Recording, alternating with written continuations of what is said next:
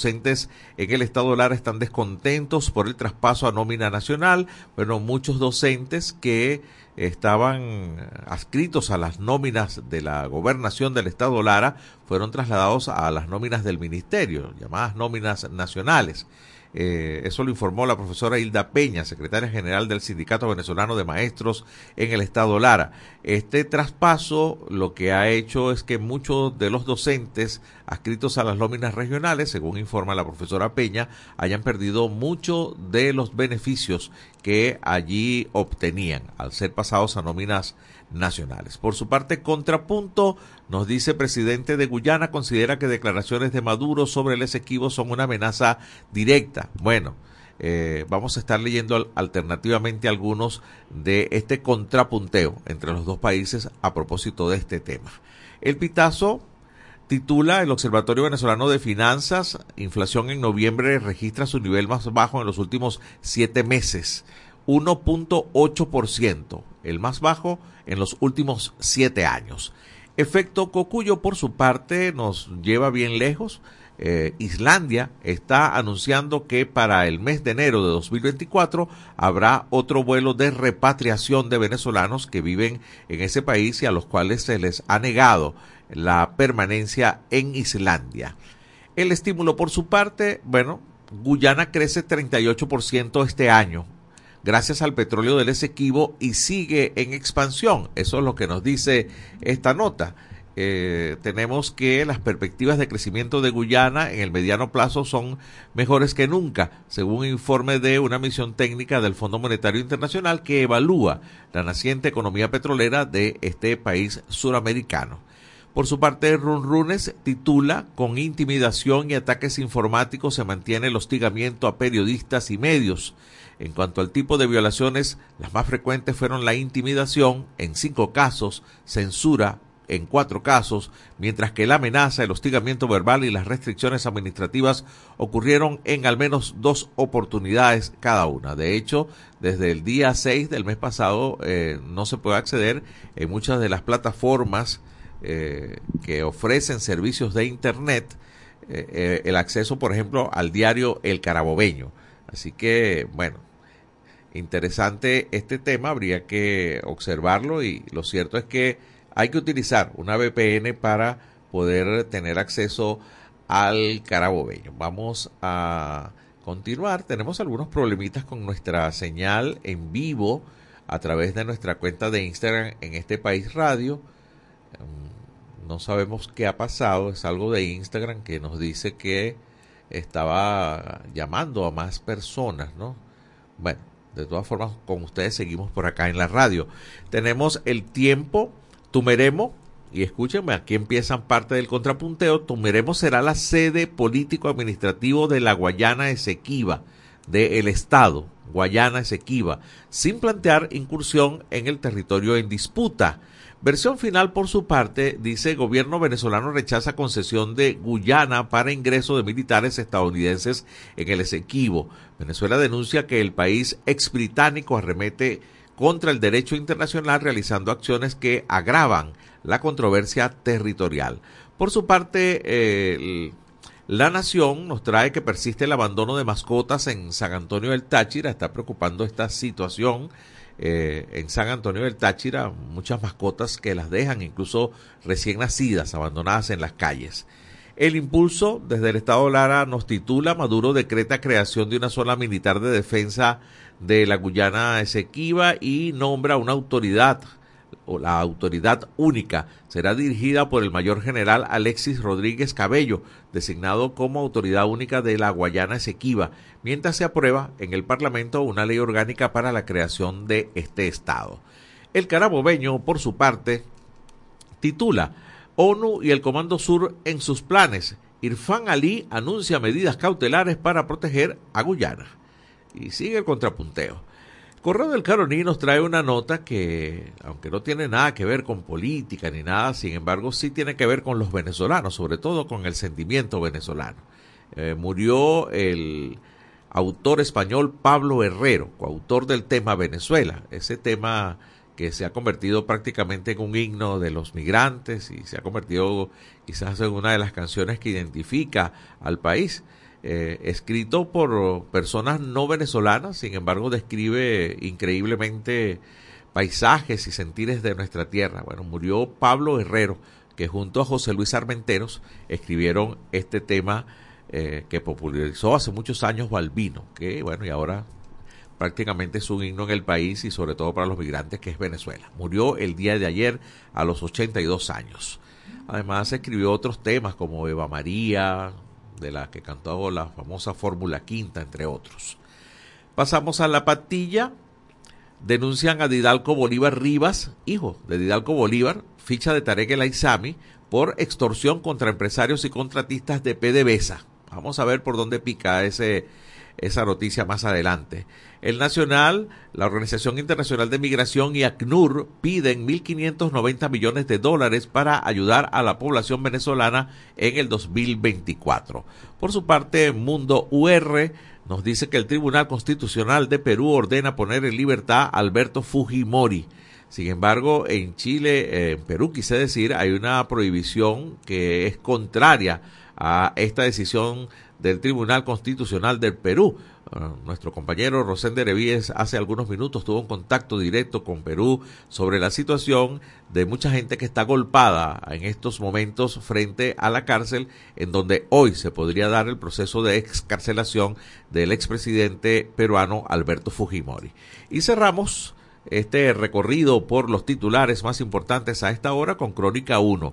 Tiene que ver con los casos de dengue que siguen aumentando en Venezuela, aunque sin cifras oficiales. Lo que se tiene a mano es que en los primeros cinco meses de este año 2023 se reportaron 4.809 casos probables de dengue 1.445 confirmados por laboratorios de cuatro serotipos del virus y 16 casos de dengue de tipo grave.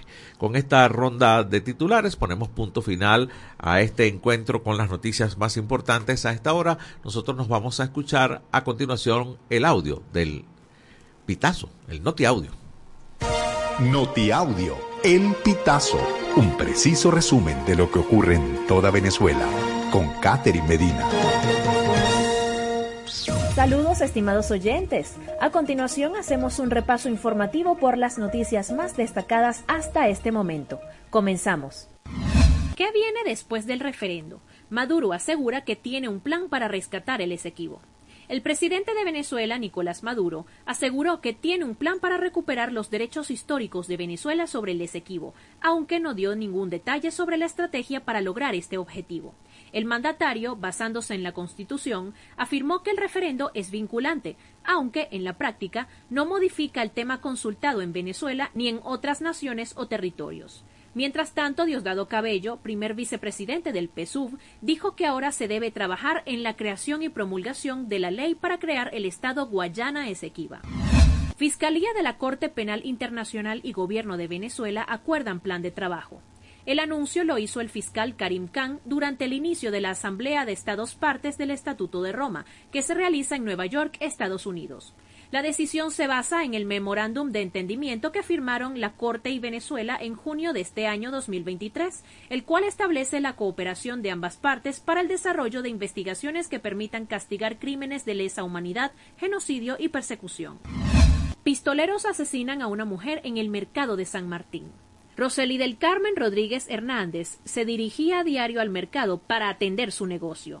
El día de su muerte fue sorprendida por otro vendedor, quien corría por los pasillos del mercado y tras de él iban hombres armados.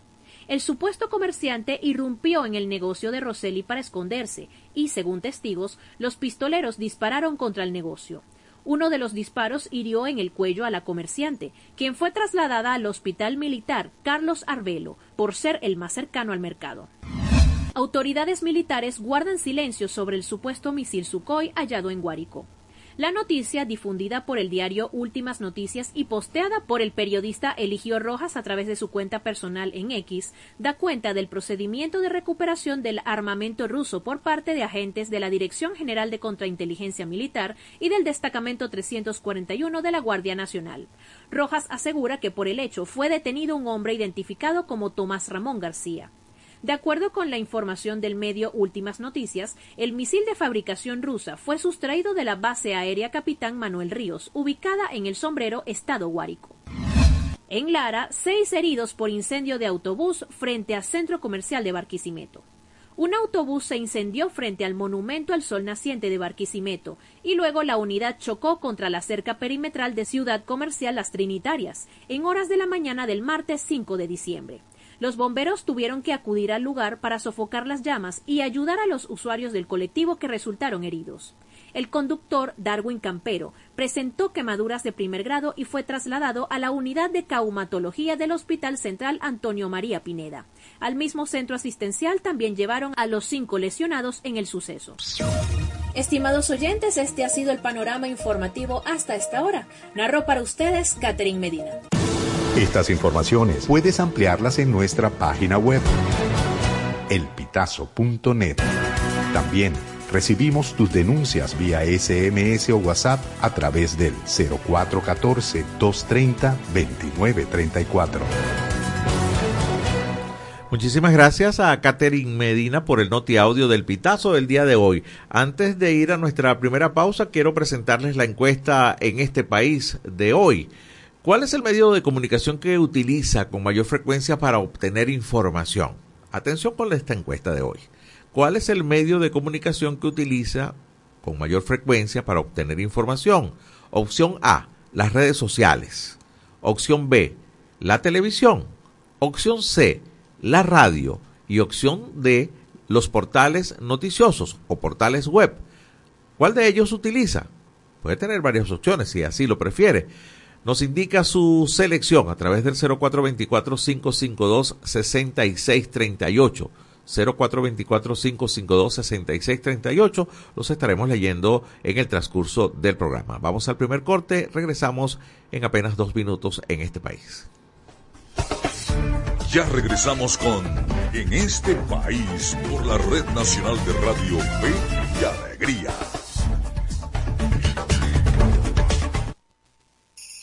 En Radio Fe y Alegría damos la hora. Una de la tarde y 16 minutos.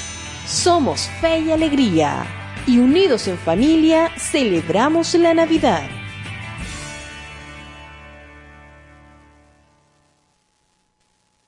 Epa, epa, chamo, ¿a dónde va eso? Pues estos kits se van a familias con necesidades en otra comunidad. ¿Y por qué no los dejas aquí? Yo conozco gente necesitada y además tengo muchos amigos que me pueden ayudar con la distribución. No, no, lo lamento señora, pero estos kits son para cubrir las necesidades más urgentes de las comunidades que identificamos luego de hacer una evaluación en la zona. No se la podemos entregar. El trabajo de las organizaciones humanitarias es autónomo de objetivos políticos, económicos, religioso o de cualquier otro interés que no sea humanitario. Eso es independencia uno de los cuatro principios que guían el trabajo de las organizaciones humanitarias. Un mensaje del equipo humanitario país.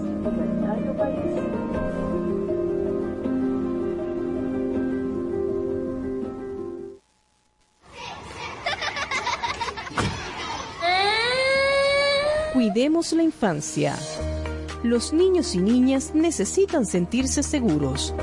Cambia los golpes por abrazo y la rabia por sonrisas. No los maltrates. Ellos siguen nuestros ejemplos. Cuidemos la infancia. Prevengamos el maltrato infantil. Esto fue una producción del Instituto Radiofónico Fe y Alegría en alianza con ACNUR para prevenir el maltrato infantil.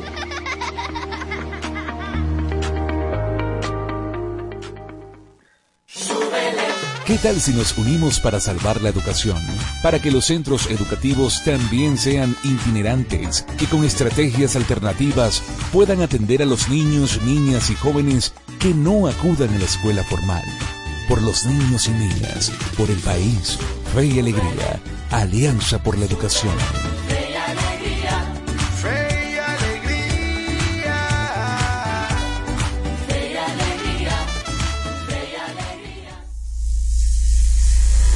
Descárgate nuestra aplicación Radio Fe y Alegría Noticias, disponible para iPhone y Android. Seguimos con En este país por la Red Nacional de Radio Fe y Alegría.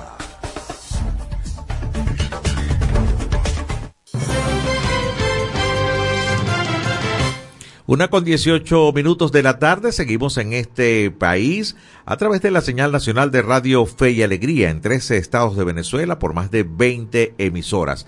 Les recuerdo la encuesta en este país del día de hoy. Cuando usted anda buscando información, ¿cuál es el medio de comunicación que utiliza con mayor frecuencia para obtener información? Opción A, las redes sociales, opción B, la televisión, opción C, la radio y opción D, portales web o páginas web. A ver, ¿por cuál usted se informa?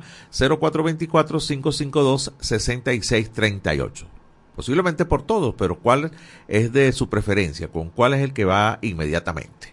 Ya tenemos al hilo telefónico a nuestra primera invitada en la tarde de hoy. Se trata de la doctora Lilia Vega, ella es pediatra y es la coordinadora de la Red de Padres de Venezuela.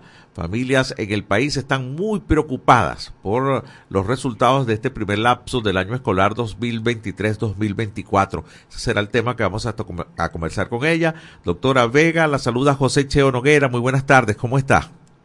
Un gusto estar con ustedes de nuevo me disculpo por mi voz, estoy un poco resfriada, pero pero estoy bien y estoy aquí para conversar con ustedes.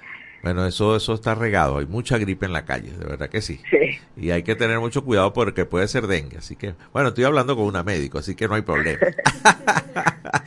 Doctora, ciertamente preocupa mucho, a ver, eh, ya al principio, antes de que iniciara este año escolar, había muchos problemas en buena parte, en un porcentaje bien alto en las infraestructuras escolares en todo el país y también pues está presente la situación salarial de los docentes.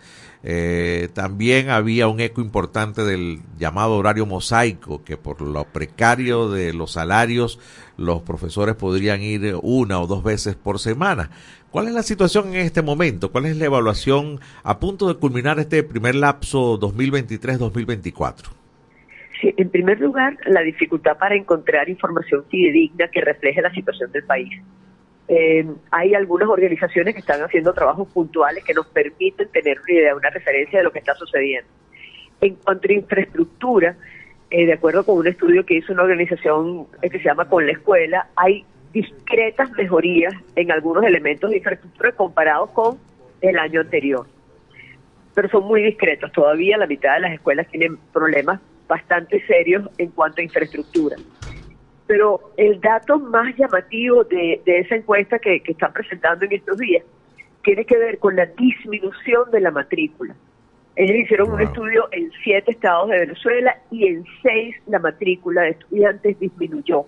Los niños se están registrando menos en las escuelas para estudiar. Y eso es un reflejo de el poco entusiasmo que las familias tienen de invertir en una educación que no hace la diferencia. Eh, la pandemia nos perjudicó muchísimo eh, y yo estoy segura que esto que, tiene un impacto o ha tenido un impacto sobre la, educación y, las destrezas que nuestros hijos han recibido. Esto en países que están haciendo auditorías y que están haciendo, que están evaluando el tema, en países con muchísimos recursos y con mucha preocupación por la educación, el desempeño escolar eh, preocupa enormemente. En Venezuela, la única manera que tenemos tal vez de conocer de, una fuente externa cómo, cómo están desempeñándose nuestros niños es tal vez a través de estas pruebas de la católica y la información que tenemos de ahí es verdaderamente preocupante. Hay problemas muy serios con nuestros docentes. Los docentes que se quedaron, se quedaron atrás, eh, no tienen la formación que necesitamos para eh, ofrecer una educación de calidad a nuestros niños y tenemos que abordar todos esos problemas. Esto eh, tal vez es un reflejo de toda la problemática que hemos vivido en los últimos años, incluida la pandemia. Es importantísimo que recuperemos el hecho educativo, que recuperemos la preocupación por las escuelas y por el acto docente, es decir, por esa interacción entre el maestro y el, y el estudiante. Por supuesto que la infraestructura es importante, pero todavía más importante es la, es la calidad de lo que sucede en ese encuentro entre el maestro y el estudiante. Sí, Estamos conversando con la doctora Lila Vega, agradecemos muchísimo el esfuerzo que está haciendo porque está bastante congestionada, ¿no? Coordinadora de la Red de Padres de Venezuela. A ver, doctora, me llama mucho la atención en la primera parte de su intervención en el que ha bajado la matrícula, es decir, no están enviando a los niños a clases. Eh, me habló de seis o siete estados. ¿Los recuerda al menos algunos de ellos? Por, por alguna referencia, nosotros hemos seguido acá información, por ejemplo, en el estado Bolívar, que los niños están dejando de asistir a clases por ir a la minería, eh, entre otros, ¿no? ¿Tiene usted alguna otra información de los otros estados? si no recuerdo mal, el estado que mejoró su matrícula es el estado Lara, pero Mm. todos los demás la empeoraron. Eh, y en parte tiene que ver con eh, la, la familia no encuentra una diferencia entre mandar a su hijo a la escuela y no mandarlo. Wow. Si vas a ir a, la a clase tres días a la semana y además en un horario reducido y además con maestros que no tienen la misma preparación que solían tener, mejor vas y buscas otra manera de ganarte la vida. Es decir, la escuela para muchas de nuestras familias ya no representa una oportunidad para el futuro de los hijos y eso es extraordinariamente grave. Entonces, la familia, educar a nuestros hijos cuesta, aun- aunque vayamos a una escuela del sector oficial, tiene que eh, comprar los útiles, la- el uniforme, llevarlos para el colegio, mandarles la comida, La recogerlos, merienda. La Entonces, merienda. la merienda, todas esas cosas, esa, eh, educar a los niños no es barato, no es económico de ninguna manera. Y uno hace el esfuerzo cuando uno cree que esa inversión es buena para nuestros hijos. La tragedia que estamos viviendo ahorita es que muchas de nuestras familias ya no ven a la educación como una manera de salir adelante, de superarse eh, de, de ninguna manera en nuestro país. Y eso es verdaderamente serio. Entonces, sí, ese dato de, de la disminución de la matrícula tiene que invitarnos a la reflexión. Wow, pero yo, yo creo que no hay una información más terrible que esa, ¿no? Que por- porque los padres siempre de alguna forma buscan el esfuerzo y aunque la, la educación no sea completa, esté chueca, buscan la forma de, de- de enviarlos a, a clases, ¿no? Eh, Por muchas cosas, porque eso ocupa parte del tiempo de los, de los jóvenes y de los niños, ¿no?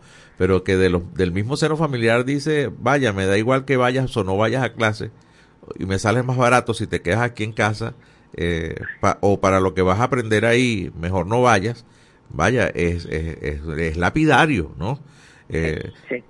y qué piensan por ejemplo y los que sí van eh, qué están recibiendo a cambio los que sí están yendo desde el punto de vista formativo cognitivo los programas se están cumpliendo precariamente en, en tres días de clase acaba de salir un estudio yo soy pediatra como como como sabes y acaba de salir un estudio en, en una revista muy acreditada eh, médica sobre la diferencia en el rendimiento escolar de niños que iban al preescolar cinco días a la semana comparado con tres días a la semana estamos hablando de educación preescolar y el impacto que tenía ir todos los días a la escuela no se compara con ir tres días a la escuela. Es decir, lo que estamos haciendo, claro, y es mejor ir tres días que no ir ninguno, y es mejor ir tres días y tener la protección de un adulto que además es maestro que no tenerla. Es decir, tres días es mejor que ninguno.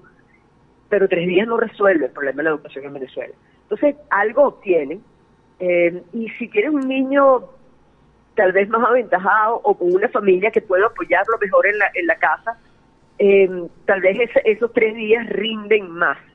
Pero para muchos de nuestros niños no están rindiendo y las pruebas de CCL que hace la católica lo están demostrando.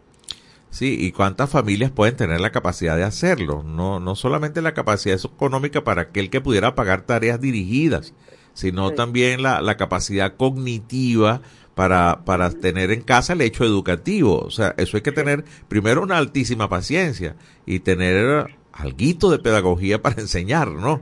Eh, no, A no el hecho de ser padres basta, ¿no? No, no, para nada, absolutamente para nada. La escuela ofrece lo que el, el- el hogar no tiene cómo ofrecer. Es decir, la escuela nos equipara a todos. Eh, si en tu casa tienen ciertos valores, no importa, en la escuela podemos reforzar otros. Si en tu casa no se lee, pues no importa, en la escuela te, te, te igualamos con el resto de los niños. Y desafortunadamente el niño que está teniendo éxito en la escuela hoy en día lo, lo- lo, lo tiene por los factores extraescolares, no porque la escuela está haciendo la tarea que le corresponde, que es igualar las oportunidades de todos los niños. Va, con este panorama, ¿qué, qué se espera para 2024? Los, los, ahora lo llaman momentos, ¿no? Para el segundo momento y el tercer momento, ¿qué se espera? Sí, la invitación que nosotros hacemos para, para los padres en las escuelas y algunas escuelas, las escuelas eh, subvencionadas, tom- toma- no tomaron ese mensaje, lo, lo- crearon, lo construyeron. Es decir, en, en esas escuelas el salario de los docentes es tan malo como el de, la, de las escuelas oficiales, pero esas escuelas a través de la contribución de los padres y el compromiso de los padres logra que sus maestros vayan los cinco días a la semana. Y lo hacen porque los padres se comprometen a apoyar a esos maestros financieramente, económicamente, para poder, para que puedan ir a la escuela cinco días a la semana. Entonces nuestra invitación es que imitemos ese modelo. Es decir, obviamente el Ministerio de Educación no va a poder darle la remuneración, por lo menos no pareciera una posibilidad real en este momento, pero los padres tenemos que empezar a organizarnos alrededor de la escuela y compartir la importancia de la educación y hacer algo para que nuestros niños por lo menos comiencen con tener cinco días de clase a la semana. Sí, leía yo un titular hace algunos días atrás que eh, los padres y los maestros están financiando la educación en este país en este momento. Sí, sí, sí, sí, sí. E, este es el colmo de la, de la privatización. Si no hay un aporte de los padres, este, la escuela no es efectiva. Lo está sucediendo para muchos de nuestros niños. Y eso ahonda las desigualdades porque tal cual como mencionaba hace un rato, eh, que, mencionabas hace un rato, eh, hay padres que no van a poder, que no pueden, porque no, no tienen esos recursos y la función de la escuela era equiparar, hacer que todos los niños tuvieran la misma oportunidad. Esta situación está aumentando la brecha de desigualdad y es muy doloroso y es muy serio. Bueno, doctora, agradezco muchísimo este contacto. Me voy con mucha tristeza y mucha preocupación de escucharla, pero estas realidades hay que mostrarlas y eh, algún vocero que llegue esto, alguien que, que, se compadezca por la educación en este país, por el futuro de nuestros niños eh, y por el esfuerzo de muchos padres que bastante lo hacen para tratar de tener un hijo que tenga las posibilidades de salir adelante ya cuando se convierta en un adulto. Que se mejore, doctora. Dígame. No, que, no quiero terminar con un mensaje de desesperanza, sino todo lo contrario. Tenemos un rol como sociedad que jugar y tenemos que empezar a hacerlo. Es decir, hay cosas que podemos hacer, para, para ir paulatinamente mejorando la situación de nuestras escuelas. Así es. Que se mejore, doctora. gracias. Que se mejore. La doctora Lila Vega, pediatra y coordinadora de la red de padres, ha estado con nosotros en este país. Nos vamos a la pausa. Es la una de la tarde y 30 minutos en punto. Ya venimos. Ya regresamos con En este país por la Red Nacional de Radio Fe y Alegría. En Radio Fe y Alegría damos la hora. Una de la tarde y 31 minutos. Somos Fe y Alegría y unidos en familia celebramos la Navidad.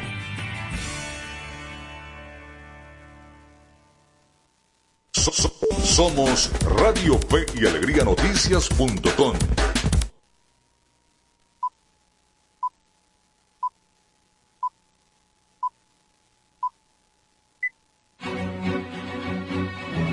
A partir de este momento, más de 25 emisoras interconectadas para llevarte información con todas las voces. Radio Fe y Alegría Noticias.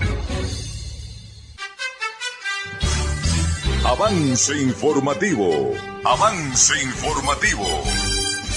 Hola, ¿qué tal? Muy buenas tardes y bienvenidos a este presente avance informativo y a esta hora les informamos que el Tribunal Constitucional de Perú ordenó liberar inmediatamente al ex dictador Alberto Fujimori. El organismo tomó la decisión pese a que la Corte Interamericana de Derechos Humanos dictaminó lo contrario el año pasado. La resolución, que firmada por tres de los seis miembros del Tribunal Constitucional con el voto decisivo del presidente del organismo, Francisco Morales. El abogado de Fujimori, Elio Riera, celebró la sentencia y dijo, hemos logrado que en base al criterio de humanidad se haga efectiva esta sentencia. Alberto Fujimori y fue condenado por cometer crímenes de lesa humanidad contra el pueblo de Perú, según los propios tribunales de este país. Pero el 24 de diciembre del año 2017, el entonces presidente Pedro Pablo Kuczynski le concedió un indulto por razones humanitarias y derecho de gracia. Hasta aquí este presente avance informativo. Le recordamos que esta y otras informaciones ustedes las pueden ampliar en nuestra página web www.radiofeyalegrianoticias.com. Les acompañó Walter Peña y les invito a que sigan escuchando escuchando el programa en este país.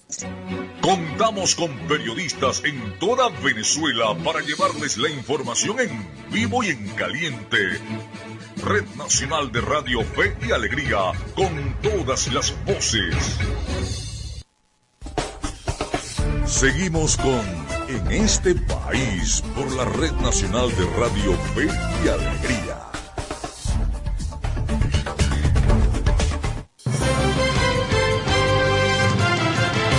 Una 33 minutos de la tarde, seguimos en este país por señal nacional de Radio Fe y Alegría. ustedes muchísimas gracias por acompañarnos. Les refresco la encuesta en este país del día de hoy. ¿Cuál es el medio de comunicación que utiliza con mayor frecuencia para obtener información? Opción A, redes sociales. Opción B, televisión. Opción C, radio. Y opción D, portales web o páginas web. Usted se va directamente a los medios informativos digitales. A ver, su respuesta a través del 0424-552-6638. Los leemos en el transcurso del programa. Vamos a presentar nuestra producción, la que traemos preparada para ustedes en el día de hoy. Lo hacemos con el micro de Venezuela Electoral. Y esto es Venezuela Electoral, una cápsula diaria con noticias e informaciones sobre las elecciones venezolanas. El referendo consultivo sobre el Esequibo fue un proceso que dejó más dudas que certezas, no solo en la población, sino en las propias filas del oficialismo que impulsó la convocatoria. Las analistas y consultoras políticas Carmen Beatriz Fernández y Egle González Lobato coinciden en que el referendo consultivo evidenció la merma del control y movilización electoral del gobierno de Nicolás Maduro, lo que marca el inicio de un ciclo con la agudización de las dudas sobre el riesgo de apostar por otra reelección del gobernante. Pese a que el oficialismo implementó una importante campaña de propaganda para impulsar el referéndum y la movilización en ese contexto, la jornada del domingo 3 de diciembre, con centros sin colas de votantes, evidenció fallas en la maquinaria partidista electoral, pese a los mecanismos de control gubernamental que quedaron al descubierto ese día. El oficialismo, que es un voraz lector de encuestas y ya sabía los números, se dio cuenta del calibre del problema que tiene entre manos, pero lo que no sabía del todo era su capacidad de movilización en dos vertientes, la espontánea, que fue muy mala, y la de movilizar forzadamente, que se ha intensificado, añadió Fernández. Las analistas coinciden en que es previsible que el oficialismo, tras el referéndum consultivo, esté menos dispuesto a conceder garantías electorales en 2024, como acordaron el gobierno y la oposición con la firma de los acuerdos de Barbados. La interrogante que prevalece es cómo llegarán las partes al contexto de las presidenciales en 2024. Según Fernández, el oficialismo se encuentra con las peores condiciones de control y movilización electoral y se viene hablando en voz alta lo que se hablaba en susurros, y es que si Nicolás Maduro puede y debe ser el candidato presidencial. Vía el pitazo, los acompañó José Cheo Noguera. Escucharon Venezuela Electoral. Pueden seguirnos en las redes sociales del programa en este país. En este país. Una de la tarde con 36 minutos. Bueno, vamos a escuchar el micro de Venezuela Electoral. Ahora tendremos un reportaje del periodista Rómulo Zapata de Radio Fe y Alegría Noticias. Culmina la campaña de erradicación del sarampión, rubiola y poliomielitis en el municipio José Antonio Páez del estado Apure. Lo escuchamos. En declaraciones dadas a Radio Fe y Alegría Noticias, Vicky Gutiérrez responsable de inmunizaciones en las parroquias Aramente y Guastualito, informó que se culminó con la campaña de erradicación del sarampión, la rubiola y la poliomielitis. Escuchemos dando nuestro como siempre, ¿no? Eh, nosotros terminamos una campaña que fue la erradicación del sarampión rubio, la poliomielitis, eh, con sumamente éxito. Venezuela fue uno de los rectificados para esto eliminar lo que fue la sarampión rubio y poliomielitis. Estamos en el primer país con rectificación, ¿no? Sin embargo, continuamos, no bajamos la guardia, seguimos vacunando, tenemos nuestra población eh, en constante, ¿no? Vacunación, tenemos nuestros puntos fijos que son el hospital, ambulatorio los corrales, el CDI, el IPASME, esto tenemos por la parte por la parte de la parroquia Aramendi, tenemos a Palmarito en el ambulatorio, tenemos el ambulatorio Totumito también, tenemos nuestros puntos allí. Y nada, seguir en la calle. Tenemos ahorita, bueno, lo que fue jueves y viernes, no sé, no se salió a las comunidades, pero hoy ya iniciamos nuevamente, estamos en un casa a casa eh, constante. El llamado a la población, como siempre lo he hecho, como siempre lo hago, llamado a la población a, abrirnos nuestras puertas. Nosotros lo que llamamos es la salud, la prevención, ¿no? También le hago el llamado a aquellos mm, padres y representantes que en algún momento el niño es vacunado, presenta anomalías eh, diferentes a lo normal, que por favor acuda aquí al hospital, al epidemiólogo, el doctor John Jairo González, que es el epidemiólogo aquí en la parroquia Guadualito. Gutiérrez también manifestó que además de mantener las puertas abiertas de los eh, centros de vacunación, se está realizando jornada por las distintas educaciones e instituciones educativas donde se está llevando todo tipo de vacuna para que los niños sean eh, vacunados y se eviten las enfermedades. En la información desde Guasdualito, capital del municipio de José Antonio Páez en el estado de Apure, Rómulo Zapata, Radio Fe y Alegría Noticias. Gracias al periodista Rómulo Zapata de la red de Radio Fe y Alegría Noticias por la información a esta hora cuando son exactamente, o cuando es exactamente la una de la tarde con 39 minutos. Estamos buscando una actualización. Mientras tanto, vamos a leer eh, algunas de las respuestas a la encuesta en este país de hoy. Buenas tardes. Eh, el medio de comunicación por donde me informo es la radio emisora Fe y Alegría todo el día. Ah, qué bien. Le salió hasta en rima. Fe y Alegría todo el día. Escribe Zuleida Tobar desde Pariaguán, en el estado Anzuate. Muchísimas gracias, eh, Zuleida. A ver, me informo por radio. Escribe Robert Orozco de Barquisimeto. Desde Guasdualito escribe... Ah, bueno, escriben por acá sobre una información sobre María Corina Machado. A ver, eh, buenas tardes. Ah, ¿A qué hora será el sorteo de la Copa Médica? Ya hubo un sorteo por ahí. No sé. Déjeme averiguar. Vamos a preguntarle a, nuestro compañero Miguel Valladares, que está súper informado en deportes. A ver a qué hora es el sorteo de la Copa América. Eh, bueno, siguen llegando mensajes. Recuerden, es el 0424-552-6638. Vía mensaje de texto WhatsApp para la encuesta de en este país del día de hoy. ¿Cuál es el medio de comunicación por el que usted con más frecuencia eh, se informa? Le recuerdo las cuatro opciones, acá la tengo. Televisión, ah, opción A, redes sociales. Opción B, eh, tenemos la televisión. Opción C, la radio. Y opción D, portales web. 0424-552-6638 para su respuesta vía mensaje de texto o WhatsApp. Vamos a ver si Miguel nos trae esa información. Escuchamos la movida deportiva. En este país presentamos La Movida Deportiva con Miguel Valladares. Un gran saludo amigos del deporte, es un gusto recibirlos a mitad de semana en la grada de en este país. Iniciamos el repaso de la actualidad deportiva con béisbol venezolano y los resultados de la jornada de ayer.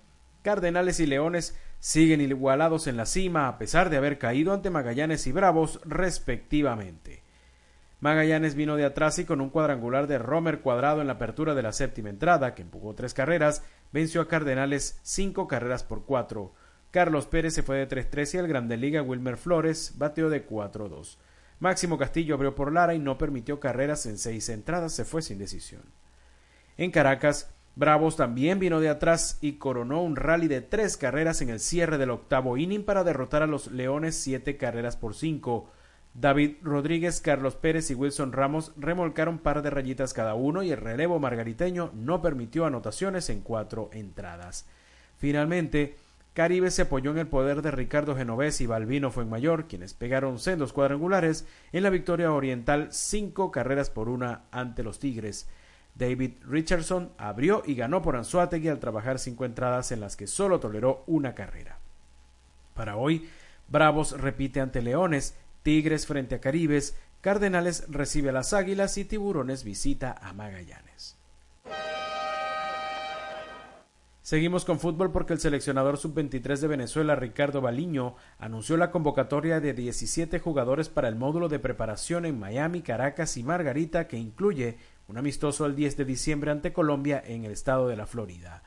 La convocatoria incluye a los porteros Javier Otero del Orlando City de Estados Unidos, Samuel Rodríguez del Burgos de España, Rafael Uzcategui de Mineros de Guayana, Carlos Vivas del, del Táchira, Andrés Ferro de Central Córdoba Argentino, René Rivas de Caracas, Moisés Tablante del Orlando City, los mediocampistas, el sub-17 Nicola Profeta del Deportivo Cali, Jesús Bueno del Philadelphia Union, Daniel Pereira del Austin, Carlos Falla del Rayo Majadahonda Español, Wickelman Carmona del New York Red Bulls, Matías Lacaba del Vicela portugués, Gerson Chacón del Táchira, Daniel de Sousa de la UCB, además de los delanteros José Riascos del Boston River uruguayo y Brian Alcócer también del Boston River.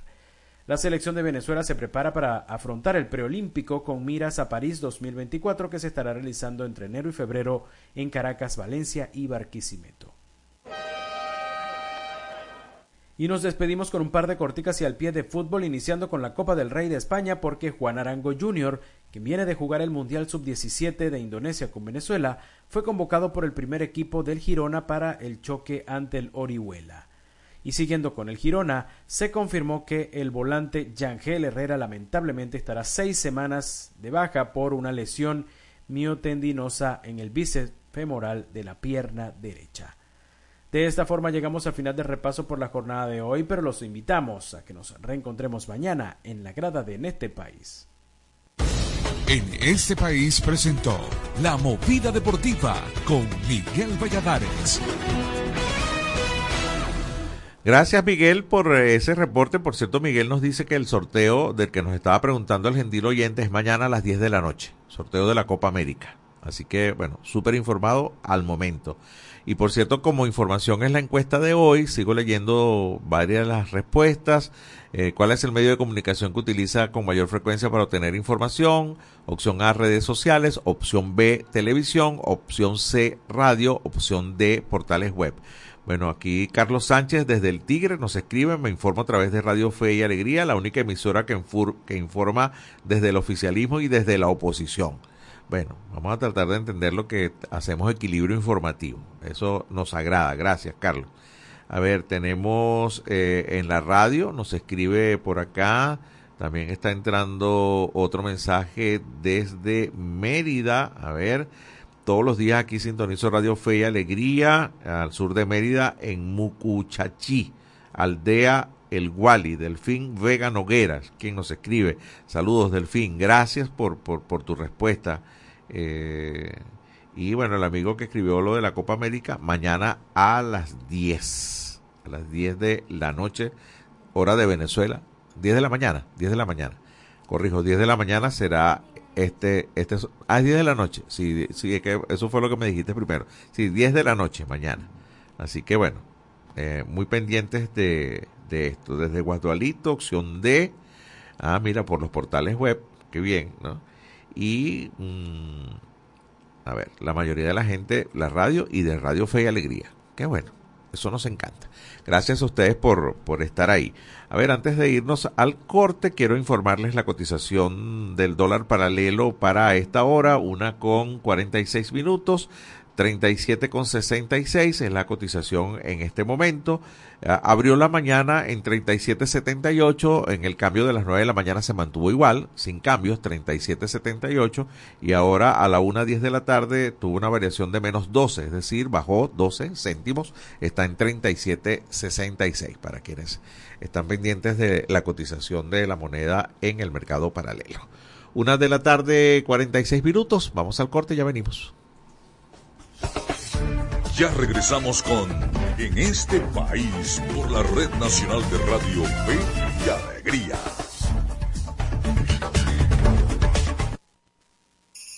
En Radio Fe y Alegría damos la hora. Una de la tarde y 47 minutos. Somos Fe y Alegría y unidos en familia celebramos la Navidad.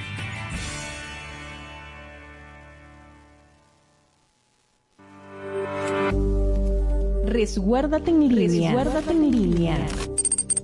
¿Acostumbras a comprar productos en venta mediante plataformas digitales? Mercado Libre, Instagram o Marketplace son buenas opciones para el comercio electrónico, pero también son un lugar muy común para las estafas. Por ello, antes de concretar, investiga. Investiga. Podría tratarse de una estafa. Comprueba que los datos suministrados por el vendedor coincidan con los datos presentes en su perfil público. Pídele fotografías que comprueben la calidad del producto o servicio a comprar. No hagas ningún tipo de transferencia o pago móvil. Ante posibles estafas, resguárdate en línea. Resguárdate en línea. Un mensaje de Radio Fe y Alegría. Análisis finalizado. Conociendo el diferendo Esequibo. ¿Qué acciones jurídicas ha emprendido Guyana contra Venezuela para justificar su legitimidad sobre el territorio Esequibo? Los días 14 y 15 de noviembre del año en curso, la Corte Internacional de Justicia celebró audiencias urgentes en las que Guyana rechazó la convocatoria a referéndum consultivo realizada por Venezuela en defensa del territorio Esequibo. Guyana afirmó que el objetivo de ese referéndum es preparar el terreno para la unión a Venezuela del Esequibo, por lo cual solicitó a la Corte que detuviera la votación. El primero de diciembre de este año la Corte emitió un fallo donde ordenó a Venezuela no tomar ninguna medida que modifique la situación que actualmente prevalece en el territorio en disputa. Sin embargo, el fallo emitido por la Corte no hace referencia explícita al referéndum que realizó nuestro país. Conociendo el diferendo Esequibo, un mensaje de Radio Fe y Alegría.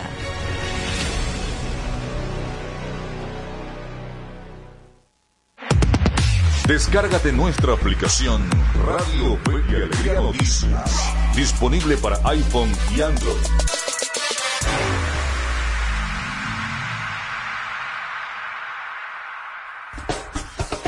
Seguimos con En este país por la Red Nacional de Radio Fe y Alegría.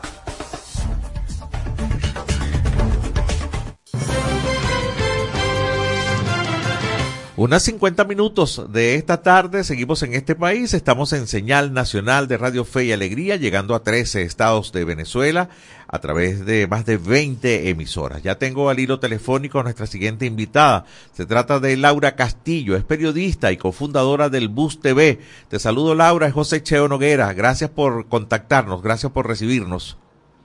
¿Qué tal? ¿Cómo estás, Cheo? Muy contenta de, de estar en Fe y Alegría eh, un, eh, en tantos estados del país. Hace poco estuvimos en un liceo aquí en Antímano de Fe y Alegría haciendo una actividad con el bus, siempre inspirador de Alegría. Bueno, sabes que la, alegría es mutua, porque soy un gran admirador de ese trabajo tan maravilloso que hace. Y ahora que tienen un, bus ustedes, un camioncito que, que, llevan ahora la. Ya no es tanto montarse en los buses, no, a, leer la información, ah. los papelógrafos, sino que ya tenemos un, bus TV móvil, ¿no? Bueno, no, ese camión, ese camión no es nuestro, ese ah. camión es de, de la Alianza Rebelde Investiga, que es Run Runes, claro. tal cual, y eh, el Pitazo. Son unos grandes aliados, somos, por supuesto, eh, hacemos muchas cosas juntos, pero digamos que el, el camión es una iniciativa de la Alianza Rebelde Investiga. Es cierto, es cierto, es cierto. Pero quizás es inspirado un poco en este trabajo tan maravilloso que ustedes hacen, Laura, y, de eso de montarse en los autobuses y, leer la información a la gente con los famosos cuadritos aquellos con los que se pusieron de moda para la gente tomarse fotos, ¿no? Eh, Pero ustedes lo usan como marco de, la pantalla de, un monitor de televisión, ¿no? A, ver, eh, eh, en, el, en este tema en donde hay tanta desinformación, Laura, y, y, pareciera mentira, por ejemplo, en Caracas o en los sitios ustedes van, que, la gente pudiera tener mucho acceso a la información. A ver, ¿cómo lo reciben? ¿Cómo reciben este tema de, las noticias eh, los usuarios del transporte público? Eh, bueno, mira, la verdad es que la, la, la recepción es extraordinaria tanto en Caracas como en los otros ocho o nueve estados de Venezuela en los que estamos, porque incluso estando en Caracas, eh, el, el problema, por ejemplo, de los medios que están bloqueados es algo que ocurre en, pues, en todo el país, este, incluso, bueno, de manera intermitente, en algunos lugares más, otros menos, pero digamos que esa es una dificultad general. Eh, el tema, bueno, de los del costo de los datos, el tema de, de la calidad de las señales, es decir, eso es algo que ocurre en todo el país. Obviamente en Caracas, pues bueno, hay, hay más, más, mejor, más y mejores posibilidades de, de informarse.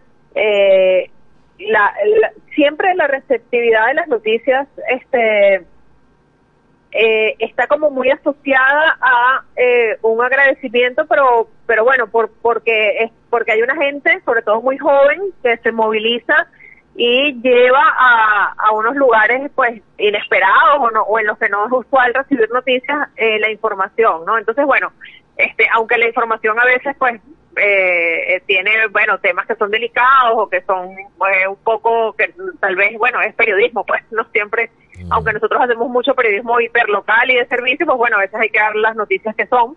este, eh, a pesar de, a pesar de eso, la gente reacciona muy bien frente al hecho de que hay, hay personas que siguen aquí en Venezuela que están dispuestos a llevarles la información. Lo mismo pasa con los papelógrafos, que son los periódicos murales que también pegamos en todos estos estados de Venezuela, y con los noticieros que hacemos dentro de las comunidades aquí en Caracas.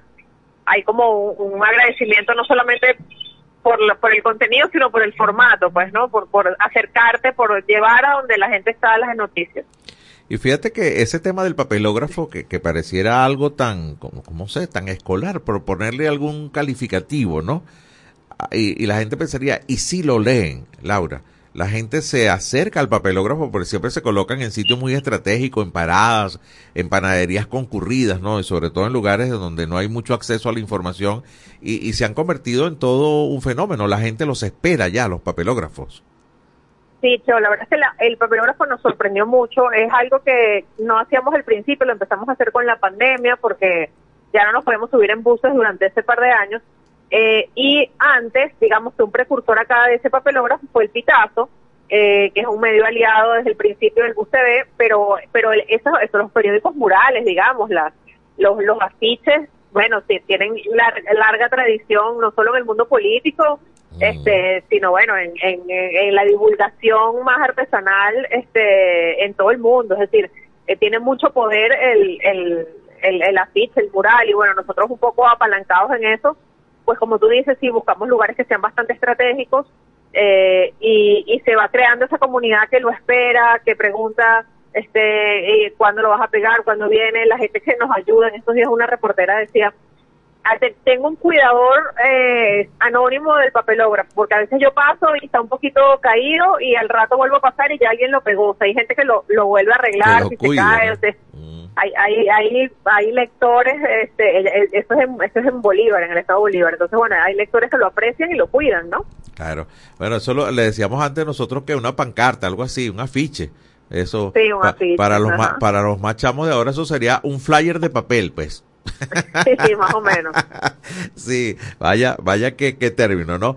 A ver, y, han logrado ustedes, Laura, ahí estoy conversando con Laura Castillo, periodista y cofundadora del Bus TV, ver al, al, algunos de los resultados que han obtenido ante el tema de la desinformación, que bueno, que sigue campante, sigue creciendo.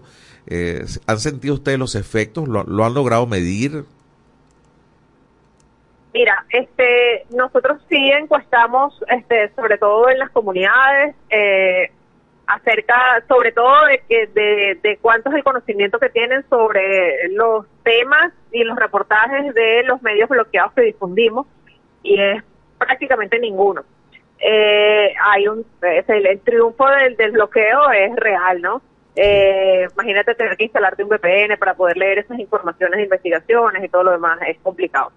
Eh, después hay eh, están las otras noticias que damos, que no son necesariamente las de estos reportajes bloqueados, que por lo general son noticias de asuntos de interés, servicio y de utilidad en, cada zona, en cada ruta en la que estamos. Este es un gran esfuerzo que hacemos de reacción.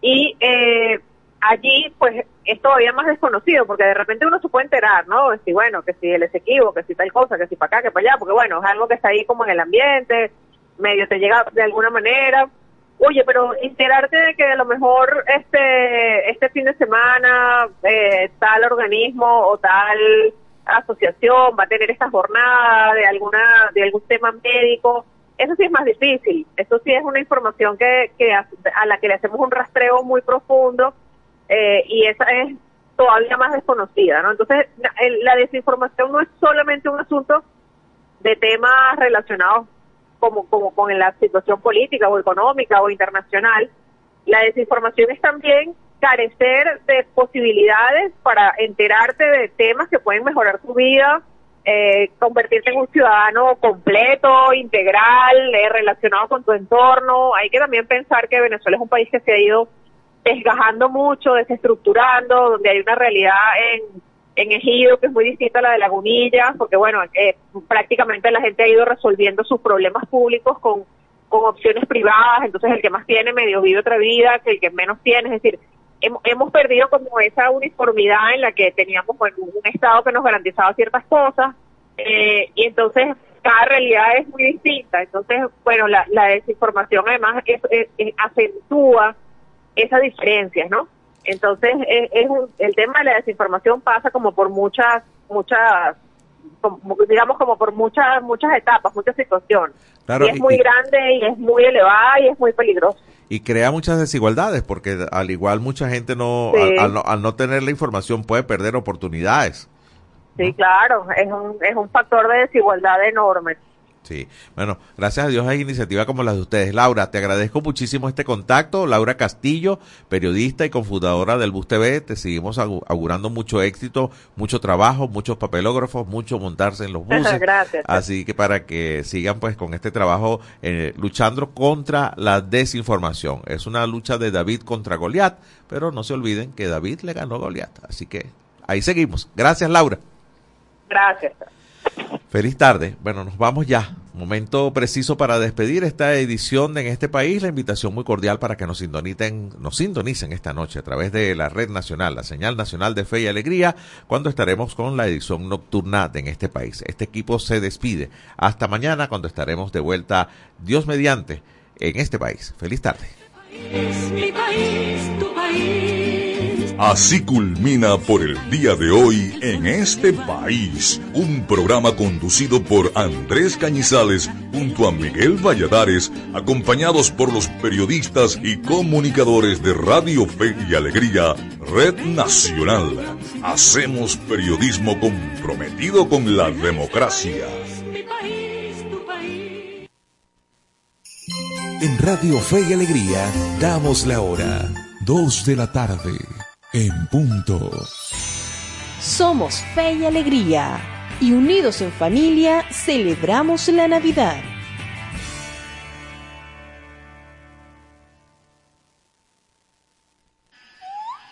De los nueve países que conforman la región panamazónica, Brasil es la nación que alberga más territorio, con una extensión que equivale al 62% de su superficie.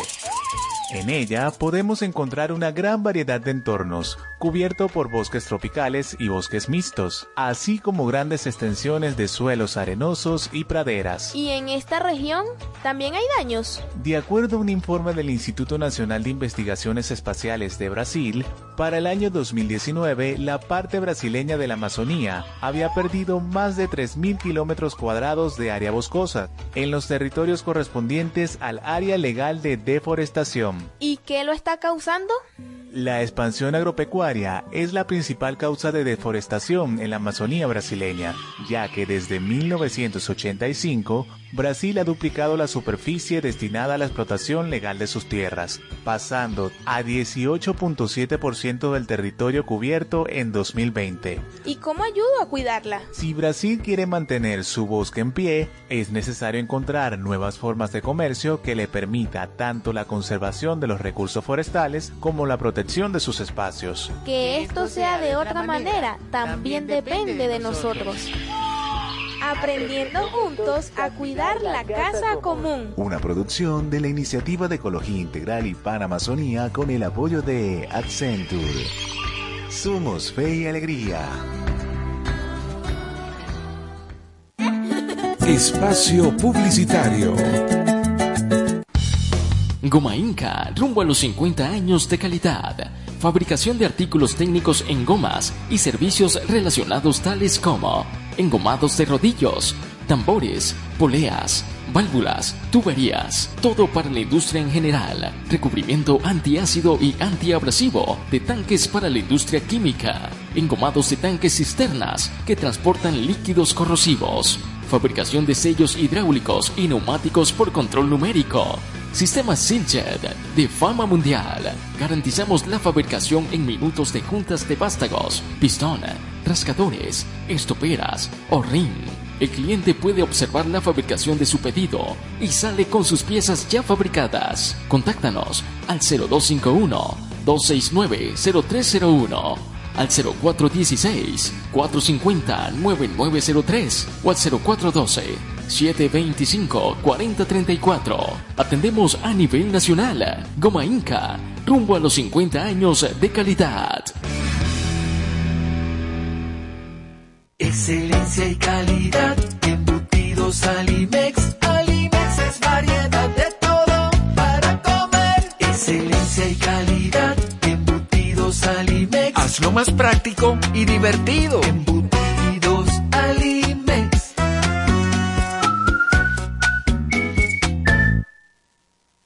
Encuentra la montura que más se adapte a tu estilo y disfruta el contraste de colores con cristales de tecnología avanzada. Disponibles en Óptica Evelyn. Lentes multifocales, digitales, correctivos, visión sencilla, lentes de contacto y de sol en los mejores materiales a un superprecio. Te ofrecemos también consulta oftalmológica. Óptica Evelyn, carrera 19 entre calles 43 y 44. Teléfono 0412-510-9993. Síguenos arroba óptica.evelyn, porque nuestro color favorito es verde bien. Fin del espacio publicitario. Me compré este celular y según y que tiene inteligencia artificial y se llama Siri. Voy a echarle que era Siri. Oye Siri, ¿qué hago con mi vida? Lo primero que debes hacer es culminar tus estudios. El IRFA ahora se llama Educomunicación y te brinda la oportunidad de culminar tus estudios en diferentes modalidades que se ajustan a tu ritmo de vida. Síguenos en arroba sin salón FIA. ¿Puedo ayudarte en algo más? Chamo, esto no lo sabía yo. Gracias, Siri. Apúrate. Voy corriendo de una, Siri. Fe y alegría de comunicación. Rumbo a los 10.000 participantes. Mayor información 0251 441 6751.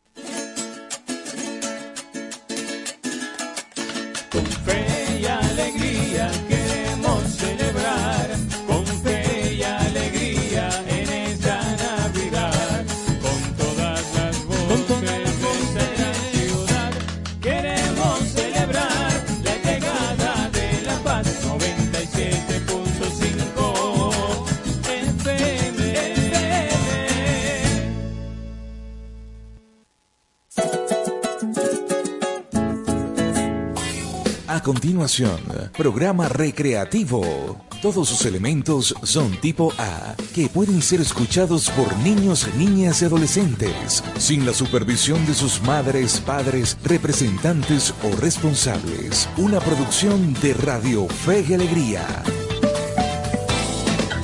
Gloria.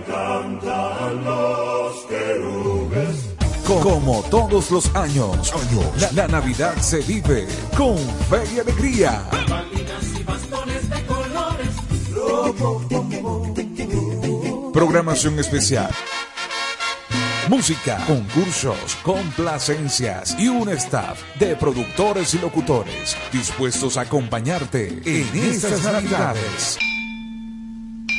Navidad con fe y alegría. Celebremos el nacimiento y el nuevo año con la radio de todas las voces. 97.5 FM. Fe y alegría. Navidad con fe y alegría.